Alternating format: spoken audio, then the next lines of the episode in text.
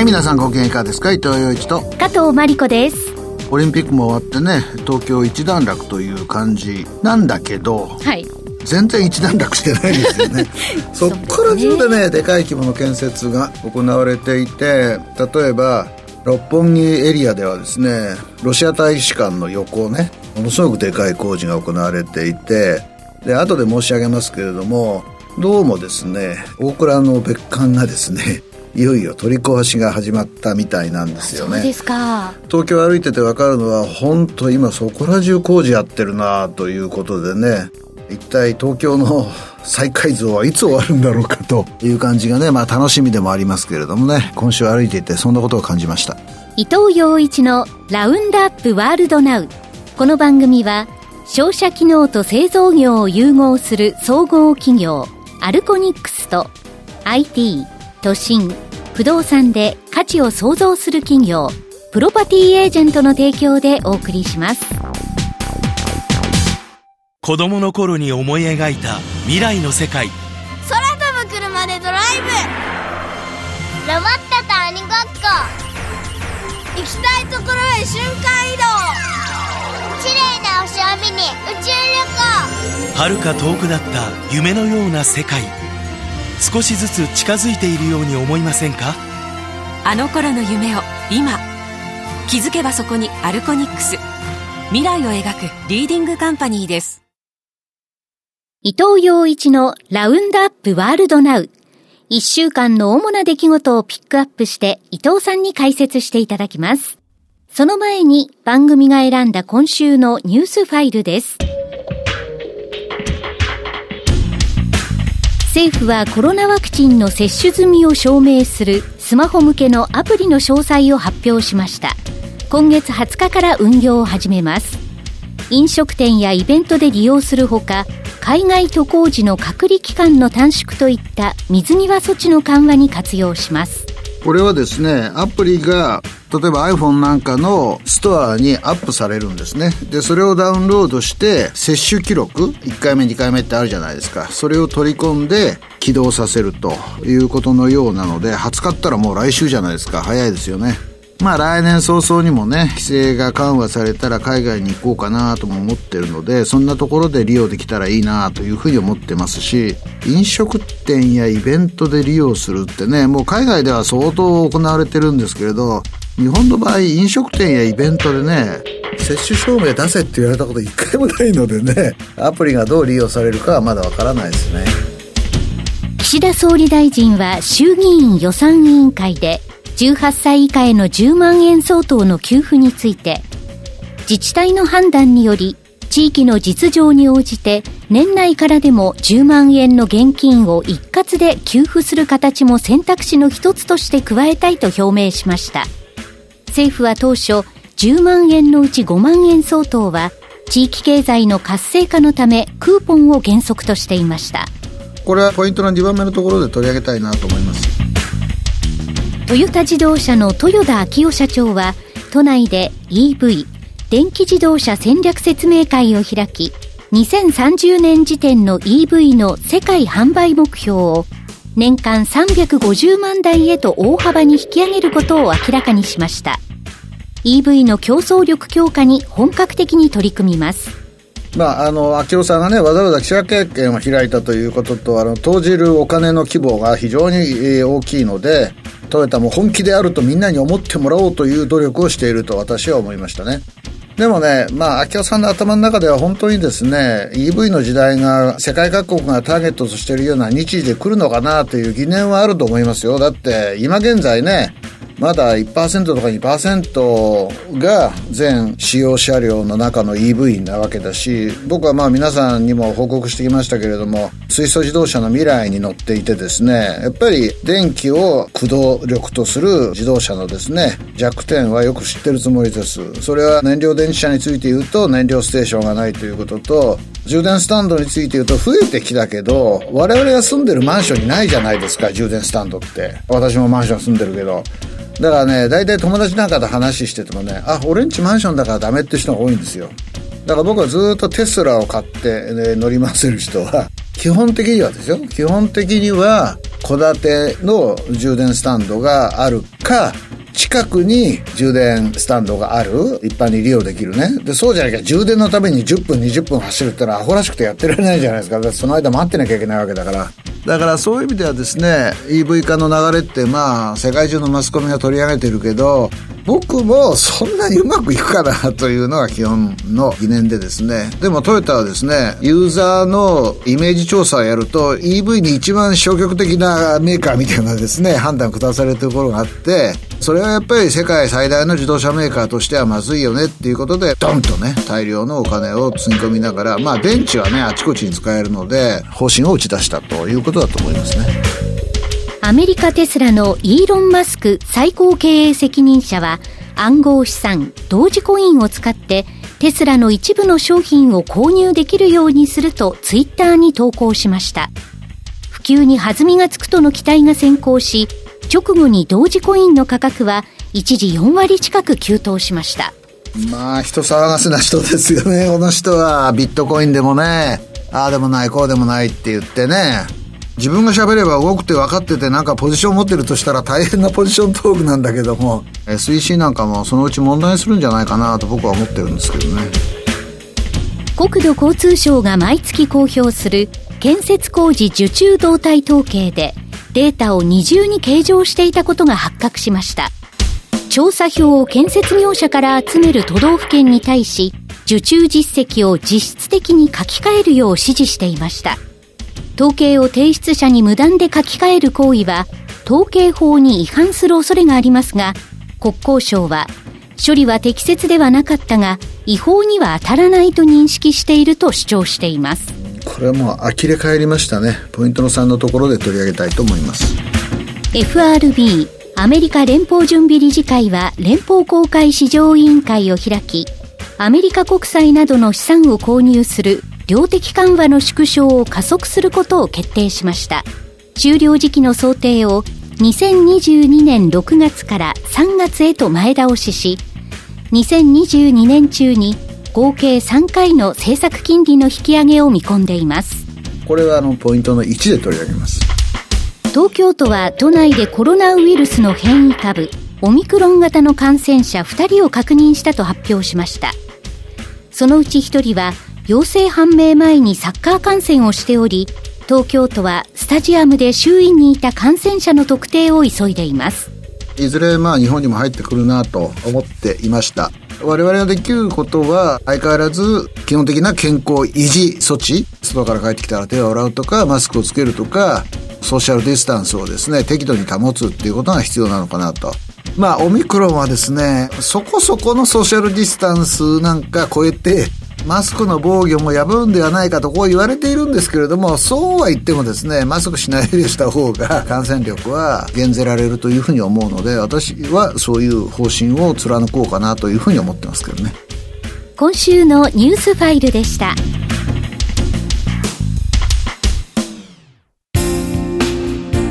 不動産投資って難しいイメージがありませんか？リンプルがあなたのそんなイメージを変えます。リンプルはスマホ1台で1万円から始められる不動産投資型のクラウドファンディングサービスです。みんなもう始めてますよ。あなたもこの機会にリンプルでシンプルに不動産投資を始めてみませんか？投資は片手でやる時代、リンプルでシンプルに。詳しくはリンプルで検索。それでは主なニュースを伊藤さんに解説していただきます。はじめは FRB が連邦公開市場委員会 FOMC を開きました。伊藤さんは今回の声明文どのようにご覧になりましたか？トランジットリーというね、一時的という単語がなくなったということだけで非常に意味のある FOMC 声明だったというふうに思いますね。いろいろな捉え方があるんでしょうけれども、私はパウエル FRB 議長がですね、ほぼ4年前に就任したわけですけれども、初めての敗北を味わった FOMC だったんじゃないかなというふうに思います。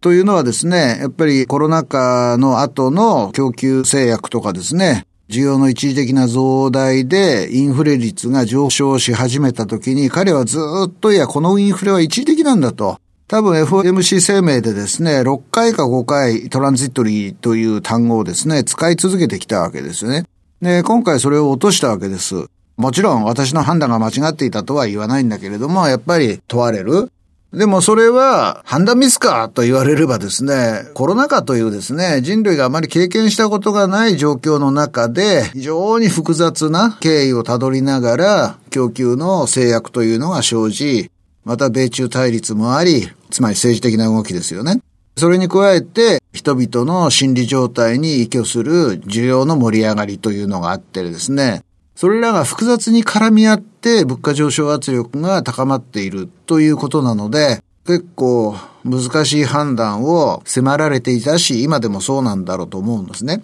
で、今回明らかになった声明は言ってることはこういうことです。2022年の6月に終わるはずだったテーパリングをですね、毎月買っている国債などなどのですね、規模を早めに減少させることによって、来年の3月には終わりにしますということですね。で、その後どうするかというと、彼の言葉を借りれば時間を置かずに利上げに入るということはですね、多分2022年の3月末から4月にかけてはもう利上げを始めるということを言ってるんだと思うんですね。はい。で、FRB が抱える資産がコロナ前のところまで落ちきらないうちに利上げに入るということを言っているので、マーケットの見方としては、あ、それほど厳しいですね。量的緩和の急激縮小ではないなという判断もあって、直後のニューヨークの株式市場はドスンとこう上がったりしたんですね。えーでも、マーケットも、それは FRB のパウエルさんもそうなんだけど、じゃあ、今、オミクロンなんだけど、その次は何かっていうのは誰も見通せないわけで、もう今どっかで生まれてるかもしれないじゃないですか。で、オミクロンは、ファーチさんなんかも言っている通り、あまり重症化はですね、厳しくないようだというのが共通認識になってきていて、私もそれ何回もこの番組で言ったんだけども、じゃあ、そこが新型コロナウイルスのエボルの最終地点かというと絶対そんなことはないわけで、でね、まだこれだけ世界中に感染者がいる中ではまた新たなエボルブをする。エボルブをして、それがまた広がるとなると、じゃあオミクロンよりも感染力が強いのが出てくるのかということになりますよね。もう一つの問題なのは、やっぱり重症化するかどうかというところで、まあ、オミクロンはね、世の中の騒ぎ方は全然違うんだけど、インフルエンザに非常に近くなったというのが私の認識なんですよね。インフルエンザで経済活動を止める国はどこにもなくて、学級閉鎖とかですね、出社停止ぐらいで終わるじゃないですか。もしオミクロンで留まっていれば、経済活動が今後どう展開するかというのはかなり想像ができる。イギリスなんかでは急激にですね、感染が拡大していて、直近の数字では8万人弱という感染者が出ているんですけれども、重症者や死者は非常に少ないままであるというのは、そう客観的統計としてあるわけですよね。はい。一人の方が亡くなったっていうのは、ジョンソンさんが発表してるんだけども、そういう意味ではね、過度に恐れることはない。でも感染者が増えるということは、その中にリスク要因を抱えている人はいるでしょうから、その人の重症化が発生したり、命が脅かされるってところあると思うんですよ。今後、新型コロナウイルスがどう展開するかは誰にもわからないと。でも、今、アベイラブルな最大の情報で将来を見通すならば、パウレさんはこう考えたんだと思います。新型コロナウイルスの脅威よりは、インフレの方が脅威だというふうに理解したと思うんですね。なぜだったら FRB のマンデーと二つあって、それは完全雇用の達成というのと物価の安定っていうのがあるわけで、その物価の安定が脅かされているわけだから、物価の抑制に舵を切ると。でもね、金融政策で供給網が抱えるいろいろな問題って解決できないでしょ？そうですね。金利上げたって、はい、要するに船が港で荷物を下ろせませんってで解決できないじゃないですか。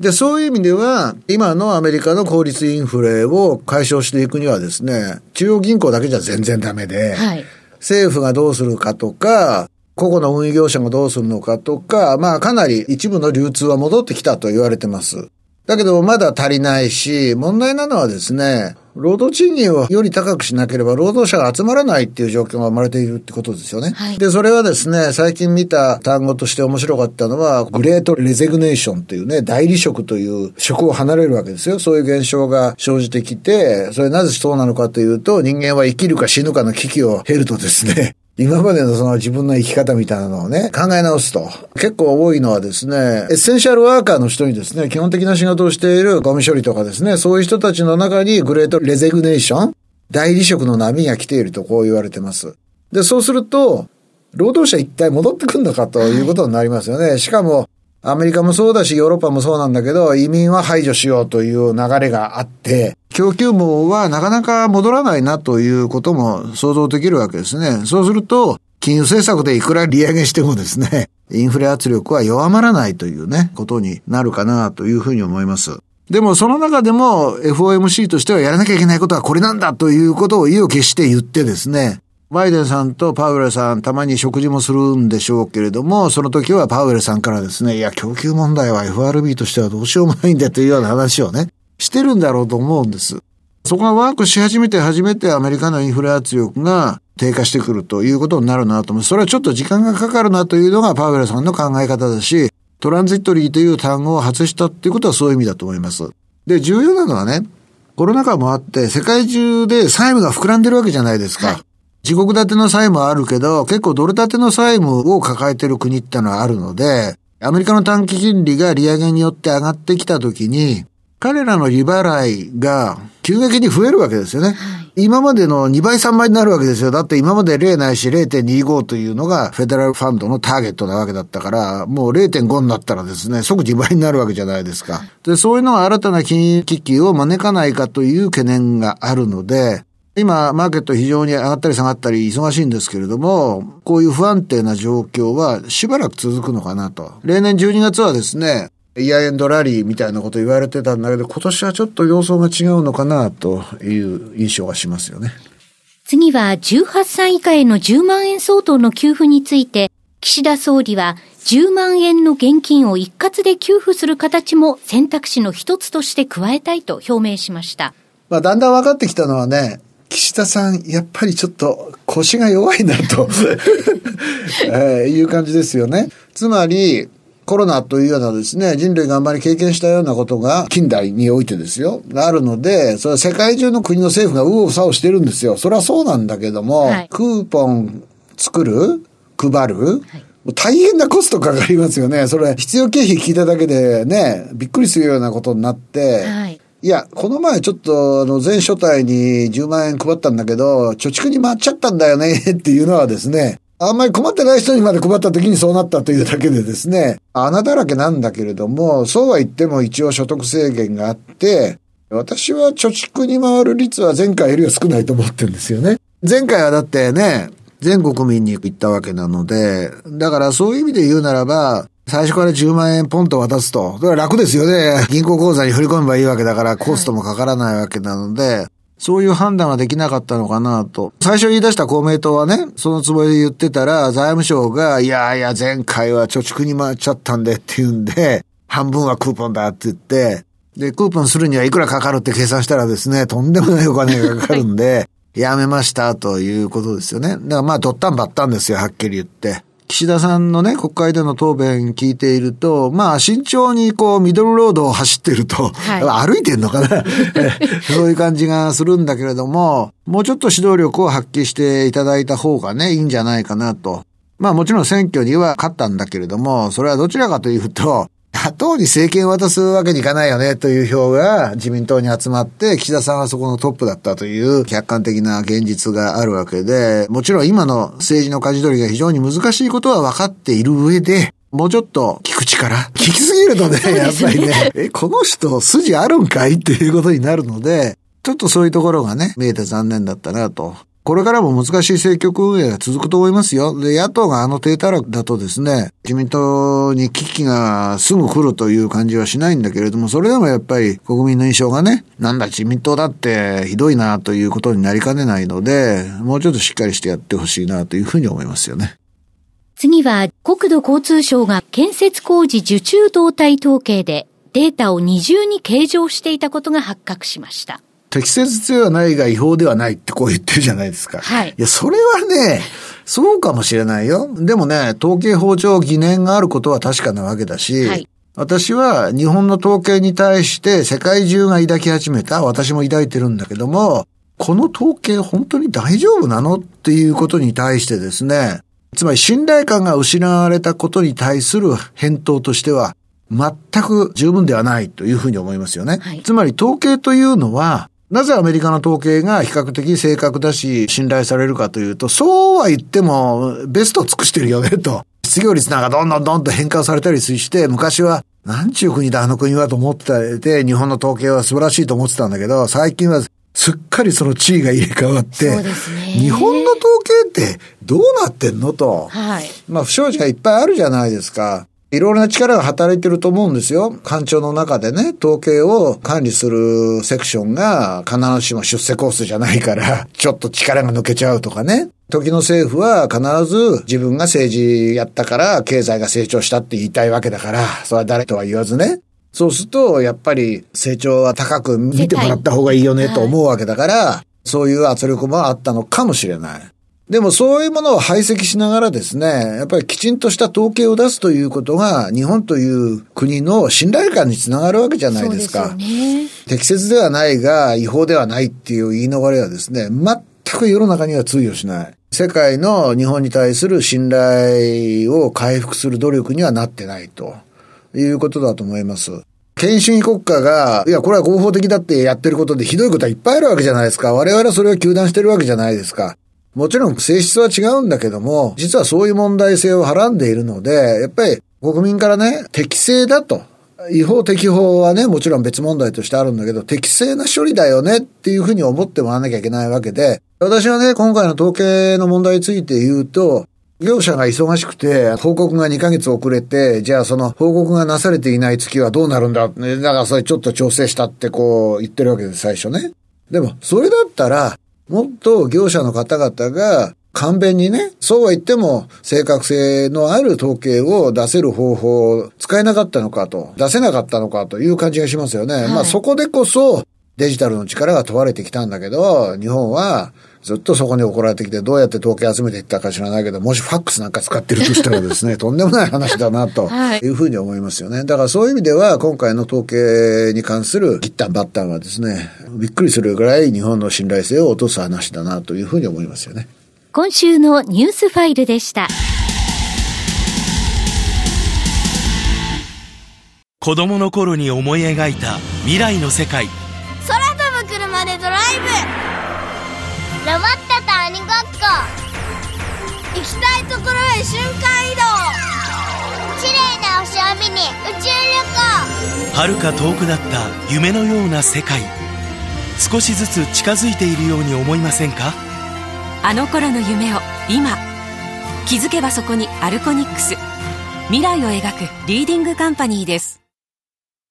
今週のここを見てきたこれを見てきたのコーナーです伊藤さんに最近の街歩き、食べ歩き、旅の印象について語っていただきます。さっきはね、六本木地区だけでも相当でかい工事がいくつか行われているよという話をしたんですけれども、はい、今日ね、この放送局に来る途中で、大倉の隣をね、歩いたんですよ。隣っていうか前の道をね。アメリカ大使館と大倉に挟まれた道、下ってる道があるじゃないですか。はい、そこの手前にね、右側に旧大倉の南館っていうのがあるんですよ。で、これはね、本館を建て替え工事中にずっと営業していて、最後まで大倉を支えたところなんだけども、はい、そっからですね、家にでかい音が聞こえてくる。ギッタンバッタン、ドタン、カタンとかね。はい、あそこを野村不動産がね、タワーマンションにするんだという話は以前から出ていたんで、おお始まったなと思ってね。で、今の大倉っていうのは、正面がプレステージで、左側はヘリテージ。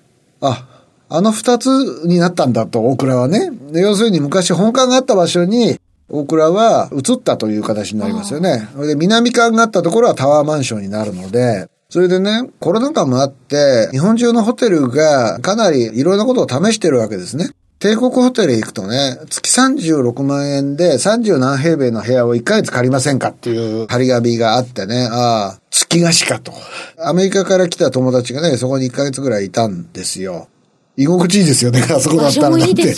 降りていけば有楽町ね、飲食街があるわけで、こんな便利なとこはないし、東京駅にも近いしね、大倉の南館っていうか別館の跡地にできるタワーマンションは、とにかく眺望はいいですよ。だって高台にあるわけだから。すごい高台にあるのでね、えー、アメリカの大使館の中は見れちゃうんじゃないかな、相当ね。すぐ隣にできるわけなので、だからそういう意味ではですね、え、またここにでかいものができて。ニョキニョキと高い建物が、ね、いやいや、本当にね、こういう地震大丈夫かなと僕は思うんだけど、六本木でだけでもそうなので、はい、僕が歩けてないところではね、東京はすごい大改造、はい、?NHK がたまにやるじゃないですか、東京大改造みたいな番組ね。ああいうのが進んでるなと思って、東京オリンピック、全然区切りにならなかったと。今でも巨大な変貌をですね、遂げ続けているなというふうに思うし、大倉の別館の跡地にできるタワーマンは相当高いんじゃないかなと。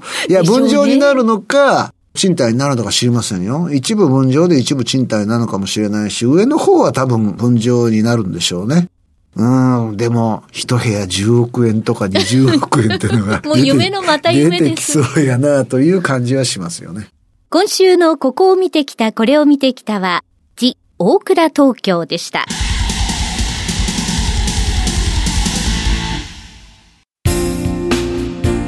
不動産投資って難しいイメージがありませんか？リンプルがあなたのそんなイメージを変えます。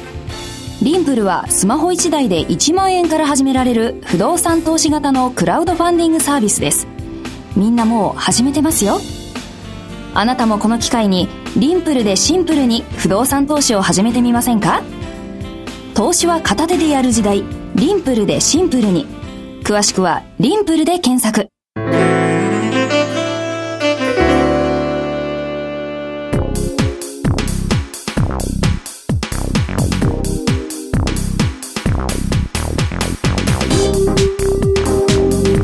伊。藤洋一のラウンドアップワールドナウこの番組は商社機能と製造業を融合する総合企業アルコニックスと IT 都心不動産で価値を創造する企業プロパティエージェントの提供でお送りしました。大倉というね日本でも名前がよく知れたホテルの話帝国ホテルも出てきたんですけどホテルについて言うとですね、はい。面白いホテルいっぱいできてるんですよね。赤坂なんか歩くと 100m 歩くとホテルが必ず一軒あるみたいなねで面白いからたまに泊まってみるんですよ。ものすごく機能的にできてるよね。あそうですか。一人部屋なんか狭いんだけど手の届くところに全部あるんですよ。動かなくても大丈夫なんですね。そうテレビはでかいしねこれいいなみたいなね。大体言えるのはねベッドは非常にね寝心地が良くなってる？マットとかがいいんでしょうか？良くなってるうん、だから昔ね安いホテルって言うとベッドがギシギシとか言ってね 言ったけど、ね、全然そんなことはなくて六本木のね1丁目か2丁目にねアパホテルってのがあってあそこに1回ねわざわざと行ってみたんですよ。3500円だから。そしたらねよくできてるわ新しいホテルでね。そうするとお客さんはホテルに何を期待するのかなということになりますよね。3500円一番安い部屋なんだけど何にも構ってくれないよね。はっきり言って。大倉とかねニューオータニとか帝国ホテルとかその他外資系もいっぱいあるんだからそこら辺になるとやっぱりある程度構ってくれる、はい、どうしましょうかと聞いてきたりですね。客の選択だね。俺は全然構ってほしくねえわっていう人は案外安く泊まれるホテルもあるしと。まあでも今のようにねまだお客さんが自由に動けない時っていうのはなかなかホテルの経営っていうのは難しいなと。だから帝国ホテルみたいにね。あそこ便利ですから帝国ホテルは。月間36万って。僕の友達も利用したぐらいだから結構利用者いるんじゃないかなというふうに思いますね。というわけで伊藤洋一と加藤真理子でした。アトブレーベットオブリガード。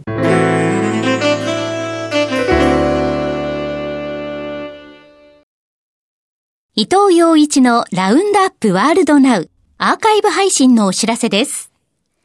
番組は放送終了後、過去1ヶ月分をポッドキャストで配信していますが、これより前の放送分は、スマートフォンアプリ、audiobook.jp の聞き放題プランで有料でお聞きいただけます。audiobook.jp 聞き放題プランは、最初の1ヶ月がお試し無料、2ヶ月目からは月額税込み750円です。詳しくは、伊藤洋一のラウンドアップワールドナウ番組サイトをご覧ください。